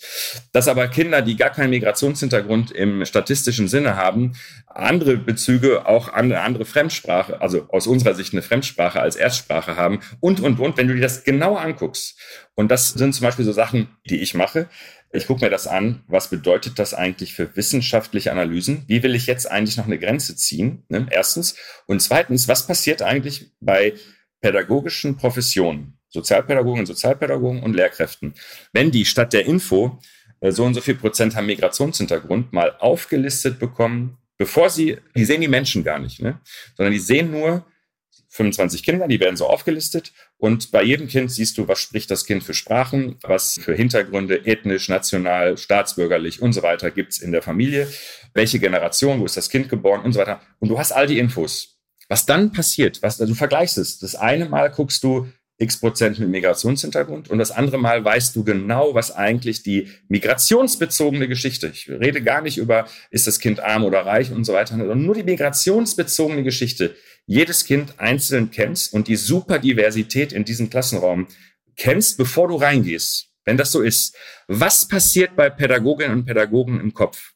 Und das ist für mich das stärkste Argument, Migrationshintergrund, das geht so nicht mehr, weil Migrationshintergrund, da ist das Erste, was Pädagoginnen und Pädagogen im Kopf haben, ojemine, wie kriege ich denn da das, was der Lehrplan, mein eigener Anspruch und so, wie kriege ich das jetzt umgesetzt? Ne? Gar keine doofe Fragestellung, die man sich selbst gibt, aber das ist das Erste, woran Sie denken. Wenn Sie die gesamte Komplexität sehen, kommen aber viel bessere Fragen. Also einmal, boah, krass, das kann ich alles gar nicht. Auf einmal merkt man, da gibt es Dinge, da weiß ich jetzt schon, ich bin überfordert. Erstens. Zweitens gibt es aber Lehrkräfte, die sagen, um Gottes Willen, in einem Raum mit Menschen, mit Menschen, vergiss mal Kinder, mit Menschen, die zwölf Sprachen sprechen, was ist das eigentlich für eine coole Sache? Wie kriege ich das jetzt an? Was ist erstmal eine coole Sache? Dann weißt du genau, du musst dir andere Fragen stellen. Du musst dir jetzt die Frage stellen, was ist wirklich wichtig in diesem Kontext? Also was ist wirklich wichtig? Wie kriege ich die Kids so gefördert, dass es für sie gut ist und so weiter? Du stellst auf einmal andere Fragen und hast die richtigen Fragen. Und jetzt stell dir vor, dass genau das in der Schulverwaltung stattfindet. Dass die nicht sehen, x Prozent Mimik, weil es stimmt schon. Die Lehrkraft alleine, wenn sie die Komplexität sieht, stellt die richtigen Fragen, kann aber sie nicht lösen, weil es, das hat auch schon was mit Verwaltung und Politik zu tun. Aber ich kann dir sagen, bei Verwaltung bin ich noch nicht so weit, aber bei Politik habe ich es jetzt schon mehrmals vorgestellt. Genau, was ich dir jetzt gerade so skizzenartig darstelle, das so vorgestellt und die Leute sind baff. Leute, die nichts anderes machen als Schulpolitik, sehen jetzt einmal eine ganz normale Klasse in einer westdeutschen Großstadt, aber so aufgeschlüsselt, wie es die Lehrkräfte selbst nicht wissen. Also äh, dritte Klasse und die Lehrkraft, die diese Kinder schon seit über zwei Jahren hat, hat es nicht so detailliert erfasst, wie wir es zum Beispiel dann machen. Und was dann bei den Leuten durch den Kopf geht, du merkst, die Leute stellen sich jetzt die richtigen Fragen. Weil alles, wie wir kategorisieren, wie wir versuchen, ne? und letzter Punkt, das geht schnell, erfasst du Migrationshintergrund und stellst fest, 75 Prozent, denken alle als erstes, oh mine, deutsche Kinder sind in der Minderheit. Erfasst du das so, wie ich es mache, stellst du erstmal was anderes fest. Die 25 Prozent der ethnisch deutschen Kinder ohne jeden Migrationsbezug sind die größte Gruppe. Die zweitgrößte Gruppe sind mit nur 20 Prozent türkischstämmige. Die drittgrößte Gruppe sind mit nur 10 Prozent syrischstämmige. Und dann gehst du so durch. Und wenn du es dann so differenziert aufschlüsselst, stellst du fest, die deutschen Kinder ohne jeden Migrationsbezug sind in der Mehrheit. Sagst du dann, die deutschen Staatsbürger sind noch deutlicher in der Mehrheit, weil es sind sehr viele dieser Kinder und so weiter. Es ist ein kompletter Perspektivenwechsel, wenn du alles differenziert darstellst und nicht glaubst, wir schaffen eine Kategorie, Migrationshintergrund, und dadurch lernen wir was. Die Kategorie kommt aus einer Zeit, als Migration etwas war, was sozusagen die Ausnahme darstellen sollte. Und man versuchte abzubilden, wie viele sind es eigentlich, diese nicht normalen, sage ich jetzt mal. Und wenn wir das nicht überwinden, das war wichtig, das war eine wichtige Zwischenphase, wenn wir das nicht überwinden, reden wir nicht über das Gleiche. Über das Gleiche reden wir, wenn wir die Komplexität, die neue soziale Komplexität in Klassenräumen aufrechterhalten, also über die Komplexität sprechen und nicht versuchen, durch Kategorien so zu tun, als wenn ein türkischstämmiges Kind in der vierten Generation und ein Kind, was gerade aus der Ukraine gekommen ist und erst ein halbes Jahr in Deutschland ist und ein Kind, das einen kroatischen Elternteil und einen senegalesischen Elternteil hat und die dritte Sprache gerade lernt, als hätten die was gemeinsam. Die haben gar nichts gemeinsam. Die haben nur was gemeinsam, wenn wir sagen, Deutsche ohne Migrationshintergrund, das ist die Norm, also entsprechen die nicht der Norm. Aber so kann man pädagogisch nicht arbeiten. Das ist keine Pädagogik, wenn man sagt, wir haben eine Norm und wer der nicht entspricht, den geben wir eine Kategorie, einen Begriff, sondern diese Leute, die der Norm nicht entsprechen, jetzt mal so gesprochen, die haben nichts miteinander zu tun. Die haben nichts gemeinsam. Und äh, wenn man jetzt die fördern will, muss man das zur Kenntnis nehmen. Die haben nichts gemeinsam oder kaum etwas gemeinsam. Und das ist die pädagogische Herausforderung. Jetzt habe ich doch ein bisschen länger gesprochen. es ist nicht so, dass ich nicht Thilo schon vor 20 Minuten verstanden hätte. Denn ich habe mich natürlich schon längst von den äh, Fragen verabschiedet. Aber das ist auch gut und wichtig. Ich habe aber drei wichtige Anschlussfragen. Erstens, du sprichst ja jetzt von einer Kategorisierung, die wichtig ist, um auch zukünftig eine Art von, ich sage jetzt mal, Didaktik, Schulpolitik, Verwaltungsarbeit bis hinein in den Klassenraum zu entwickeln, die der Komplexität gerecht wird. Mhm. Aber das ist ja jetzt nicht die Löschmaßnahme, von der du gesprochen hast. Das ist eine unglaublich wichtige Maßnahme. Aber du hast ja auch von Löschmaßnahmen gesprochen. Das, was du jetzt machst, hört sich nach einer Form von Grundlagenarbeit an, die ich jetzt mal so laienhaft einordnen würde in den Bereich in, äh, weiß nicht, sieben bis zehn Jahren, bis das mal sozusagen in die Verwaltung reingetropft ist. Vielleicht bin ich auch pessimistisch, ich weiß es nicht. Erstmal, was wäre denn die konkrete Löschmaßnahme? Also das ist das Ding, Innenarchitektur und Löschmaßnahme sollten wir gleichzeitig machen. Wir okay. können leider in so einer, ne? Okay. Ähm, aber du hast vollkommen recht. Ich habe gerade beschrieben, was eigentlich sozusagen die also wirklich so Innenbau, Innenarchitektur, Renovierungsarbeiten von innen und so weiter, was man dafür braucht, um zu checken, wie kriegen wir es eigentlich wieder bewohnbar für die Kinder, die jetzt da sind. Ne? Aber das hat nichts zu tun mit Löschmaßnahmen. Die Löschmaßnahmen sind aber eben mindestens genauso wichtig. Ich wollte auch nur ein bisschen was erzählen, womit Pädagoginnen und Pädagogen auch was zu tun haben. Und übrigens, darüber habe ich bei Thilo Jung nicht gesprochen. Also das ist das erste Mal, dass ich darüber jetzt so öffentlich so das erzähle. Mit dieser Superdiversität, dieser Komplexität, mit der man pädagogisch irgendwie arbeiten muss und das erst kann, wenn man sie sieht, wenn man das alles weiß, wenn man auch weiß, dass man das alles so nicht kann, weil nie jemand so ausgebildet wurde, weil wir halt zu lange an alten Dingen festgehalten haben. Aber das, was die Feuerwehr ist, ist eine riesen Geldspritze, und eine Riesenkraftanstrengung des Organisierens, äh, des, des Krisenmanagements, was Fachkräftemangel angeht, was Schwerpunktsetzung angeht und so weiter. Und da haben wir ganz viele Zielkonflikte. Jetzt hören wir mal auf, über Feuerwehr im Detail, also immer wieder das Bild zu bemühen. Also wir sind jetzt in dem Bereich, aber wir haben einen Fachkräftemangel in der Kita, wir haben Fachkräftemangel in der Grundschule bei Lehrkräften, aber auch in der Grundschule, weil wir bald ja alle Grundschulen zu Ganztagsschulen machen wollen oder müssen. Und im Ganztag braucht man auch Erzieherinnen und Erzieher, die fehlen aber schon in der Kita. Das heißt, ohne richtig krasses Krisenmanagement, richtig systematisches Organisieren, sehr flexible Politik und Verwaltung wird das ganz schrecklich werden. Wird das wirklich ein Hauen und Stechen und eine Kannibalisierung geben. Und dann haben wir auch noch Lehrkräftemangel in allen anderen Schulformen, in der weiterbildenden Schule, in den weiterführenden Schulen, abgesehen vom Gymnasium. Das ist die einzige Schulform, die einigermaßen so ausgestattet ist, dass es okay ist, ist auch nicht optimal, aber es ist okay ist. Und wenn du dir das alles anschaust, dann hat man da echt viel zu tun und das ist Fachkräfte und Finanzen sind da der Schwerpunkt, aber das dritte auch. Und jetzt nicht bildlich gesprochen, die Steine, die Gebäude. Also der Schulbau und auch Kita-Bau und die Grundstücke und so weiter. Das sind drei Baustellen. Da werden wir jetzt wirklich zehn Jahre dran zu knapsen haben. Kommt das an? Kommt das bei den PolitikerInnen an? Also wissen die das? Du sagst denen das ja. Aber ja. gibt es viele Menschen in Verantwortung, die das verstehen? Ja, gibt es. Äh, immer mehr verstehen das und so weiter und hören zu und so. Aber das eigentliche Problem sind nicht die bildungspolitischen Sprecher und die Schulpolitiker und Politiker und so weiter, sondern also das, worüber wir jetzt sprechen, ist ein Thema eigentlich für Finanzministerien und Finanzminister braucht man nicht gendern, es gibt keine Frau, glaube ich, derzeit in dem Amt und Ministerpräsidentinnen und Ministerpräsidenten. Wenn man will, wäre schön, wenn Olaf Scholz als Kanzler auch noch ein bisschen mitmacht, weil das mal so ein bisschen das Ganze kompakter macht und nicht alle machen, was sie wollen. Aber vernünftiges Krisenmanagement in dem Kontext, den ich jetzt gerade beschrieben habe, geht nur, wenn es Chefsache ist. Und das ist mein Hauptproblem mit dem Bildungsföderalismus, dass es sehr unwahrscheinlich ist, dass alle Bundesländer gleichzeitig jetzt sagen, das wird jetzt Chefsache. Das ist sehr unwahrscheinlich, aber noch unwahrscheinlicher ist, dass es kein Bundesland gibt, was anfängt. Und das ist die eigentlich spannende Frage, warum eigentlich kein Bundesland, besonders jetzt kein großes Bundesland, es gibt schon so ein paar ganz kleine Stadtstaaten. Hamburg, so, ne? Hamburg hat ja, die schon, ganz gut die schon interessant, genau, hm. die schon interessante Sachen machen. Hamburg macht ziemlich viel gut und wird nicht so doll schlechter. Das muss man ehrlicherweise sagen. Hamburg macht sehr viele Sachen gut, aber noch bei weitem nicht vorbildlich.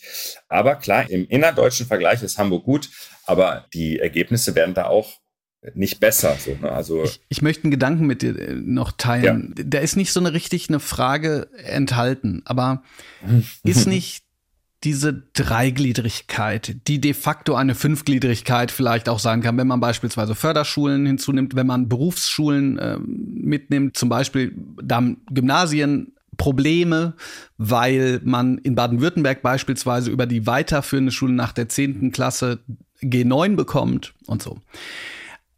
Jedenfalls ist diese drei bis fünfgliedrigkeit nicht das Schlimmste, was einem passieren kann in einer so prekären Lage, weil ja dieser konservative Take, dass man sagt, nun ja, interessiert mich jetzt nicht, welche Voraussetzungen du hast. Oder ich reflektiere es noch nicht mal. Ich sage noch nicht mal, es interessiert mich nicht, warum du die Voraussetzungen nicht hast. Sprachlich, ich finde es immer schwierig, intellektuell zu sagen, weil intellektuelle Voraussetzungen kommen ja auch daher, was weiß ich, ne, ist dem Kind viel vorgelesen worden, hat man sich die Medien leisten können und so, das so.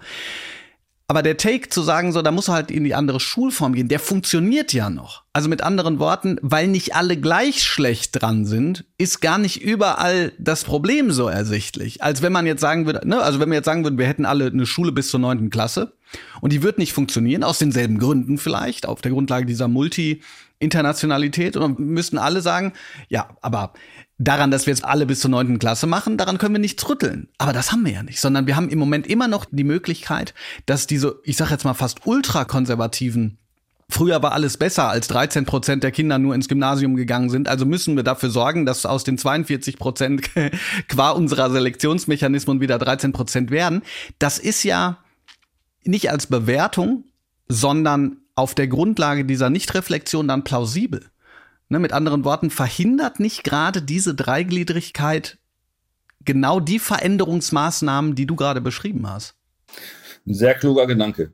Also ich glaube auch, ein Grund dafür, dass die Empörung in der Bevölkerung, dass man ein Gebäude einfach am Brennen hält und nicht richtig löscht, ist auch deshalb so schwach ausgeprägt, die Empörung, weil ziemlich viele Menschen ihr Kind auf einem schönen Gymnasium in einem schönen Stadtteil haben und das praktisch bei sich dann nicht so ist.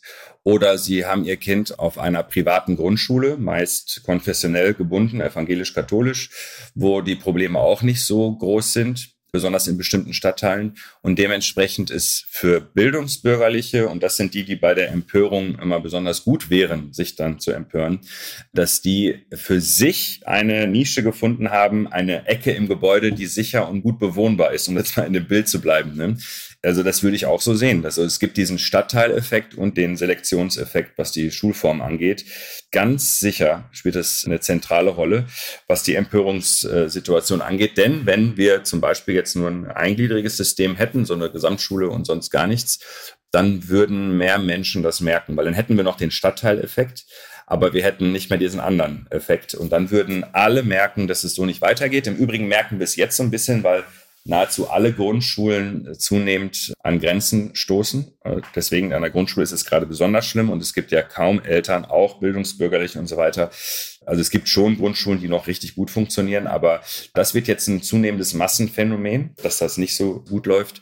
Und in Kitas ist es schon ein Massenphänomen. Ne? Also da braucht man ja keinem mehr erzählen, dass das mit den Kitas so jetzt nicht funktioniert. Ähm, rein quantitativ und qualitativ auch.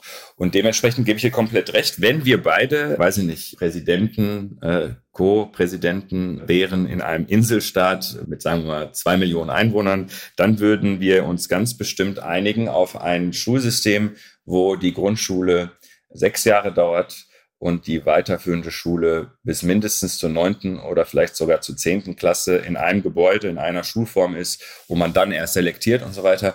Das sehe ich ja auch so. Weil der Witz ist, Aladdin, dass ja diejenigen, die im Gymnasium dann teilweise sitzen, die wollen da ja auch gar nicht sein. Also ich, wenn ich mit dem Klassen gut verstehe, sage ich mal so, was wollt ihr eigentlich später machen? Und das ist jetzt nicht immer so, aber oft ist es so, ein Drittel will eigentlich sofort dual arbeiten, ein Drittel will eigentlich schon immer praktisch was, was machen. Und, und ein Drittel sagt, ja, Studium. So, ja. Mhm. Also das ist das Interessante daran, weil man ja sonst sagen könnte, also ist klar, mit sozusagen Abituraufwertung, das ist noch eine ganz andere Problematik. In dem Sinne, nur wenn man ein Abi hat, kann man überhaupt, ich sag jetzt mal, und das soll jetzt nicht despektierlich sein, sondern kann man überhaupt im Gartencenter anfangen oder wie auch immer, weil wenn das System funktionieren würde, müsste man ja sagen, die Plätze eins bis zehn für den Gartencenter sind reserviert für die besten Hauptschüler. Die haben einfach mehr Erfahrung. So funktioniert aber ja auch nicht. So. Hm. Ja, genau. Aber jetzt zurück, ne? Das System ist aber so, dass wenn du das jetzt ändern wollen würdest, wir würden also sagen, wir wollen an der Architektur etwas ändern, eines brennenden Gebäudes, ja. Das wird gar nicht gehen. Das ist der ja. Grund, warum ich ja. über das dreigliedrige oder, oder eigentlich fünf oder sechs oder siebengliedrige Schulsystem nicht sprechen möchte, liegt daran, dass es nur sinnvoll ist, darüber zu sprechen, wenn wir beide einen Staat gründen und das neu machen. Dann würden wir es anders machen. Aber das, was wir jetzt haben, ist eine Gesellschaft, die erstmal ohne Gymnasium nicht zurechtkommt. Die Lehrkräfte sind so ausgebildet, wie sie ausgebildet sind, sehr unterschiedlich auf das selektive Schulsystem bezogen und, und, und. Und weder bei den Lehrkräften noch bei den Eltern hätte man eine kritische Masse dafür, da Grundlegendes zu ändern. Und solange man die nicht hat, und damit meine ich nicht 50 Prozent, man braucht viel mehr als 50 Prozent. Wenn es 50-50 ist, dann werden wir uns so aufreiben und so streiten. Deshalb müsste es eigentlich 75, 80 Prozent sein auf beiden Seiten. Das sind wir weit von entfernt. Und ich beschreibe das immer, dann wird äh, der Klassenkampf im Klassenzimmer ausgetragen. Und das sollte man vermeiden. Und der Witz ist ja, ist ja heute schon so. Also ich muss da immer so als, ich weiß nicht, ob das als Brennglas taugt, aber das war ja ganz bei dir um die Ecke in Siegen, als darüber abgestimmt werden sollte, ob die Realschule und die Hauptschule abgeschafft wird, auf die de facto quasi keiner mehr gegangen ist. Ja, die Abstimmung, da haben dann so und so viele Prozent dran teilgenommen. Ich würde meine Hand dafür ins Feuer legen, dass alle die, die an der Abstimmung teilgenommen haben, sozusagen gut bürgerlich waren, mehr oder weniger. Jetzt, ich weiß, das Kriterium ist ein bisschen vage. Mhm. Und was kam raus? Naja, diese beiden Schulformen, in die keiner mehr hin wollte, sind geblieben. Weil man ja sozusagen möchte, dass das Gymnasium äh, einigermaßen homogen noch bleibt. Ja. Letzte Frage äh, warte, einigermaßen homogen bleibt und die beiden Schulformen, in die keiner mehr gegangen ist, da hat man dann die Flüchtlinge hingeschickt. Ja, genau, ja, genau, da, ja, ja, richtig. Oder da bleiben diejenigen, deren, ich sage es mal blöd, deren Eltern eben nicht zum Schulleiter gehen und sagen, hören Sie mal, mein Sohn soll aber auch ins mhm. Gymnasium. Ja. Mhm. Vielleicht zwei Dinge, du kannst dich entscheiden, worüber du sprichst. Erstens, was ich interessant finde trotzdem, ist jetzt ein bisschen dialektisch, weil wir haben darüber gesprochen, in welche Richtung es geht und so weiter. Andererseits könnte man ja auch fast sagen, wir haben aber ja die Tendenz der Öffnung des Gymnasiums, die 42 Prozent. Wir haben die Tendenz von progressiven, hm, ich weiß, als Kategorie auch wieder schwierig, aber von jedenfalls Gymnasiallehrkräften, die eben aus diesem preußischen fabrikmäßigen, das jetzt polemisierend, ich weiß, herauskommen wollen, die eben auch in Richtung Individualisierung gehen, also die eigentlich in eine Richtung gehen wollen, die in beispielsweise in äh, Gemeinschaftsschulen in Baden-Württemberg ja schon praktiziert wird. Immer mhm. nur so ein bisschen, aber die Tendenz ist ja auch da. Also könnte man ja eigentlich sagen, dass die schiere Realität dieser realen Öffnung ja schon auch eine organische Veränderung bewirkt, also wie, wie soll ich sagen, gegen die man politisch ja gar nichts unternehmen kann, selbst wenn man wollte. ne? alle sind in einem brennenden Gebäude. Das, ja, das, ja, das ja. dort in jedem Raum dieses Gebäudes auf unterschiedlichem Niveau das wahrgenommen wird und gegengesteuert wird, das ist nicht die Überraschung. Also die Veränderung im Gebäude, die es gibt, deuten alle darauf hin, dass es ein Problembewusstsein gibt. Das ist unterschiedlich stark ausgeprägt, aber ich sehe kaum Tendenzen, die in schlechte, falsche Entwicklungen gehen sondern das, was ich sehe, ist, dass schon die richtigen Strategien und die richtigen Entwicklungen, die wachsen gerade als zarte Pflänzchen. Ne? So würde ich das genauso sehen, wie du es gerade beschreibst. Es ist nur bei weitem nicht genug. Und besonders auch deshalb, weil den Brand richtig löschen, das können Pädagoginnen und Pädagogen nicht machen. Das ist wirklich Bildungspolitik und Bildungsverwaltung im Kern. Aber alles, was du sagst, würde ich genauso sehen. Ich sehe die Bereitschaft von Pädagoginnen und Pädagogen, das hätte ich mir gewünscht, dieses Engagement, diese Sicht auf Kinder und Jugendliche, diese Vorstellung, nicht Daily Business, einfach ich mache meinen Stiefel und so weiter. Das ist sowas von besser als alles, was ich erlebt habe in meiner Schulzeit. Also die Tendenz ist richtig, nur es ist noch zu wenig, es ist zu langsam und es sind viele offene Fragen, die pädagogisch äh, im engeren Sinne gar nicht zu bearbeiten sind, sondern deswegen sage ich Finanzministerien. Das sind die eigentlichen Adressaten. Eine offene Frage stelle ich noch und ich weiß nicht, die Zuhörerinnen und Hörer werden vielleicht nicht mitkriegen, dass diese Folge sehr viel länger ist als alle anderen Folgen. Vielleicht ist sie, ist sie das für euch nicht, aber dann äh, sage ich das jetzt einfach mal so rein. Vielleicht wird das ja auch ausgeschnitten. Äh, schöne Grüße. Aber diese eine Frage muss ich noch stellen. Mir ist nämlich gerade ganz kleines bisschen Angst und Bange geworden. Denn alles, was du gesagt hast, zur Differenziertheit und infolgedessen zur notwendigen Differenzierung von einer Kategorie wie Migrationsgesellschaft, ist gleichzeitig wahr, aber kompliziert. Und wir haben ja gerade schon ein Erstarken des Populismus. Und es ist viel einfacher zu verstehen, da ist halt ein ne, kleiner Pascha. Du hast ja selber mit Merz drüber gesprochen. Es ist viel einfacher zu sagen, die Deutschen sind in der Minderheit, die Bio-Deutschen. Es ist viel einfacher zu sagen, ja, früher war das Bildungssystem besser, weil die Migranten nicht da und so weiter und so fort. Ja, das heißt doch dass wir gleichzeitig nehmen, du hast gesagt, okay, Finanzministerien, Ministerien, Bundeskanzler, aber wir brauchen auch eine Kommunikationsstrategie, oder? Denn ansonsten verfängt das einfache Narrativ ja deutlich mehr und dann ist der Effekt ja noch größer, auf eine Art und Weise zu handeln, die das Problem noch verstärkt. Mhm. Ja, also äh, vielleicht ein, ähm, ein Fun Fact, äh, der dazu passt. Die erste Partei, die diese differenzierte Darstellung der Veränderung der Schülerschaft von mir wahrgenommen hat und dann öffentlich stark gemacht hat, du ahnst es, ist die AfD.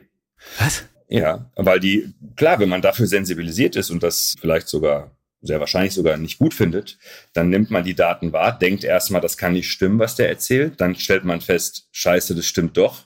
Und dann denkt man sich, um Gottes Willen. Also es gab tatsächlich Regionen in Deutschland, wo man Abbildungen von mir ausgedruckt in Briefkästen geworfen hat. Dann gab es Leute, die, die gedacht haben, das hat die AfD gefälscht, weil die dachten, das ist ja völlig übertrieben mit den Zahlen. Und dann wurde meine Hochschule damals in Münster kontaktiert.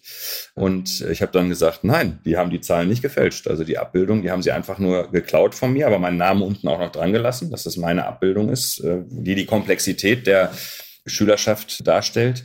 Und die haben ein großes Interesse gehabt. Aber anders geframed dann. Ja, anders geframed natürlich. Ne? So Deutschland schafft sich ab oder was weiß ich. Da siehst du, dass dein Thema schon ein Thema ist. Ne? Also die Herausforderung ist nicht nur an sich da, sondern wir haben einen unfassbar großen Teil der Bevölkerung, die das noch nicht verstanden hat. Also die zum Beispiel jetzt Migrationsgesellschaft noch nicht verstanden hat. Wenn man sagt, bei was auch immer, was in westdeutschen Großstädten passiert, waren der Anteil von Migranten, Jugendlichen x Prozent. Wenn der nicht 100 Prozent ist, das wäre das einzig Auffällige, dann ist es normal. Also bei Kindern und Jugendlichen bis 20 Jahren an so einer Stadt wie Frankfurt am Main, Stuttgart, München, das sind somit die höchsten, in Nürnberg, Berlin, auch Hamburg. Also wenn die mit Migrationshintergrund ne, ähm, nach der Kategorie, wenn die unter 60 Prozent sind, dann würde man sagen, oh Jemini, warum sind die so gering? Ne? Aber alle glauben, wenn man sagt 60, 70 Prozent, aha, eine Auffälligkeit. Nein, das entspricht ihrem Anteil an allen. Das ist normal. Und in 20 Jahren sind das sozusagen die Leute, die Spitzenpositionen auf dem Arbeitsmarkt haben werden. Und die Bevölkerung und die Gesellschaft, die verändern sich. Ich interessiere mich für Grundschule und Kita schon immer, weil man da soziale Ungleichheit bekämpfen kann, aber heute noch mehr, weil dort ist ein krasses migrationsgesellschaftliches Abbild des deutschen Arbeitsmarkts in zehn Jahren schon zu erkennen. Und das ist eine krasse Transformation, weil wir, das hat ja auch damit zu tun, die Jahrgänge werden zwar immer kleiner, ne, aber immer diverser. Das ist ein Widerspruch, mit dem wir umgehen müssen. Dann gehen die geburtenstarken Jahrgänge die nächsten 10, 15 Jahre in Ruhestand. Die sind relativ wenig divers. Das heißt, relativ wenig diverse in quantitativ großer Zahl gehen in Ruhestand und die relativ stark diverse in quantitativ geringer Zahl kommen nach. Das sind einfach widersprüchliche Entwicklungen, die unsere Gesellschaft in exponentieller Geschwindigkeit und Weise beeinflussen werden. Und deshalb ist es so wichtig, weil das ist schon an sich eine, eine, Herausforderung, dann noch zu sagen, wir sind eine Gesellschaft, was haben wir eigentlich gemeinsam, an welchen Baustellen arbeiten wir eigentlich gemeinsam, so, ne, dass diese Aushandlungsprozesse sind das eine, das wird schon anstrengend genug. Aber wenn wir dann auch noch die quantitativ wenigen, die von der Diversität enorm sind, wie noch nie in der Geschichte unserer Gesellschaft. Wenn wir die nicht gut ausbilden, dann haben wir echt eine Riesenherausforderung geschaffen. Und das Ganze, wo es leicht ist, zu polarisieren und polemisieren zu dem Thema. Also klar, aber Bob, wir beschäftigen uns doch damit nicht, weil es leicht ist, sondern weil es schwierig, komplex und herausfordernd ist. Also klar. Aber dann muss ich jetzt leider, leider, leider doch noch eine Anschlussfrage stellen. ja. ja, schöne Grüße an die Redakteurin an der Stelle. Warum, wenn man doch 1,5 Millionen Fachkräfte braucht, wie es jetzt mal hieß, ich weiß nicht, ob die Zahl ähm, so, warum lässt man denn diese 50.000 Schülerinnen und Schüler ohne Abschluss? Wieso lässt man das zu? Wieso ist das so eine kleine Nachricht? Wieso ist die Nachricht so klein? Ich habe das als Nahles, das damals aus der Arbeitsagentur gesagt hat. Da war dazu, ich habe geguckt, 50.000 wieder ohne, ohne irgendeine Form von Schulabschluss. Ich habe geguckt, es gab einen Blog, also noch nicht mal Spiegel oder so, es gab einen Blog, der das veröffentlicht hat. Zwei Wochen später oder so wurde das so ein bisschen aufgenommen, aber ich dachte so, jetzt ehrlich, das sind 50.000. Ist es nicht viel teurer, das geschehen zu lassen, als etwas dagegen zu machen? Warum passiert da nichts? Eindeutig. Und es sind ja nicht 50.000, sondern es ist jedes Jahr so viel. Ne? Ja, ja, klar, 50.000 pro Jahr, genau. Ja. Tendenz ganz leicht steigend. Ne? Wir hatten mal viel mehr, dann ist es immer gesunken und jetzt steigt es wieder. Das Schlimme ist nicht, gesamtgesellschaftlich ist nicht, dass es steigt, sondern dass es 50.000 von einer immer kleineren Gesamtmenge sind. Ne? Also ich kann dir sagen, es gibt zwei Antworten darauf. Die erste Antwort ist, das Problem ist nicht verstanden. Das ist das, was ich gerade alles sage. Die Leute haben nicht verstanden, dass unsere Gesellschaft zusammenbrechen wird, wenn wir nicht jedes Kind, was wir haben, so gut wie möglich qualifizieren und dass die nachwachsenden Generationen an der Gesellschaft teilhaben wollen und es können. Es geht ja nicht nur ums Können, sondern man muss es auch so attraktiv machen, dass sie da auch Bock drauf haben. Und das äh, machen wir im Augenblick nicht in guter Art und Weise. Und da muss man sehen, wie wir eine Gesellschaft, in der der größte Teil im Ruhestand ist und bald gepflegt werden muss, wie das gehen soll. Also eigentlich ist das Thema, worüber wir sprechen, das relevanteste Thema für die geburtenstarken Jahrgänge, also für alle Leute, die Ende 50 oder älter sind. Das ist deren Thema. Die glauben aber, weil sie keine kleinen Kinder in der Schule haben, das ist nicht deren Thema. Denn hier entscheidet sich, wie sich um sie gekümmert wird in Zukunft. Lass es mich mal so hart sagen.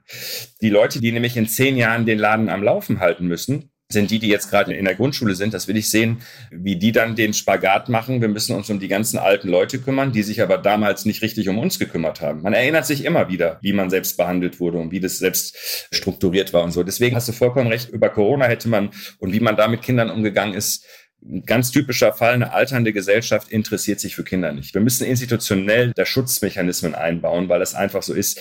Das ist äh, ganz sicher so. Das ist der erste Teil der Antwort. Und der zweite ist, dass wir das nicht so einfach lösen können, weil unser System hat sich Jahrzehnte daran gewöhnt, dass nun mal so irgendwas zwischen fünf und zehn Prozent der Jugendlichen scheitert, keinen Schulabschluss schafft. Daran haben wir uns gewöhnt. Das muss man ganz ehrlich sagen. Das ist nämlich schon immer so gewesen. Wir hatten mal 10 Prozent, jetzt sind wir eher bei irgendwas zwischen 5 und 10 Prozent. Und das ist etwas, daran haben wir uns früher gewöhnt. Warum? Weil Gerechtigkeit nie einen interessiert hat, muss man so sagen. Insgesamt, gesamtgesellschaftlich ist Gerechtigkeit, sind normative Argumentationen bezogen auf Bildung nie so stark gewesen, sondern ökonomisch oder funktional war klar, wir haben eh nicht für allen Platz. Es gibt eh Arbeitslosigkeit in unserer Gesellschaft. Ne? Und von daher die zehn Prozent, die am schlechtesten performt haben, daran haben wir uns gewöhnt, dass es die gibt. Wir haben eh nicht für alle einen Platz. Also lohnt es sich rein ökonomisch auch nicht besonders für die zu große Kraftanstrengung zu machen. Unser Problem ist jetzt, dass das ab diesem Jahr anders ist. Eigentlich ab letztem Jahr würde ich jetzt sagen, anders ist. Und ein System, was sich jahrzehntelang da so eingeruckelt hat und auch was die Kompetenzen im System angeht, genau darauf ausgerichtet war. Ne? Also eben nicht für die ganz schwierigen Fälle kreative, innovative, flexible Lösungen zu entwickeln, das wird echt ein Problem. Also einmal, Problem ist nicht verstanden und zum anderen, das System kann nicht umschwenken, hat sich Jahrzehnte das System selber und die Bevölkerung, die das System beobachtet, haben sich damit zufriedengestellt, dass für einen echt großen Teil, weil ich finde, fünf bis zehn Prozent ist viel zu viel, war immer schon viel zu viel, aber wir haben uns daran gewöhnt, dass das so ist und das konnte man bisher ökonomisch verkraften. Und das Problembewusstsein, wieder zurück zum ersten Punkt, dass das nicht mehr zu verkraften ist, ist noch nicht bei allen angekommen. Nee, ist noch nicht bei der Mehrheit der Menschen angekommen. So muss man sogar sagen. Lieber Aladdin, ich verzichte jetzt auf 425 Anschlussfragen, bedanke mich sehr herzlich und sage an alle, die noch weiter von dir hören und lesen wollen, dass sich das Buch Mythos Bildung von dir sehr lohnt und auch das Integrationsparadox, warum gelungene Integration zu mehr Konflikten führt, ein Spiegel Bestseller. Guckt euch noch den Talk an mit Thilo auf einer langen Fahrt, vielleicht in den Urlaub. Lieber Aladdin, ganz herzlichen Dank, dass du da warst. Vielen Dank. Bis bald. Die Schule brennt ist eine Produktion von Auf die Ohren, exklusiv für SWR 3. Redaktionelle Leitung und Schnitt Katharina Kern. Audiodesign Milan Fay. Und Postproduktion Milan Fay und Indus Gupta. Wenn dir diese Folge gefallen hat, freue ich mich, wenn du diesen Podcast abonnierst, ein paar Sterne vergibst oder sogar eine Rezension dalässt. Vielen Dank für deine Unterstützung.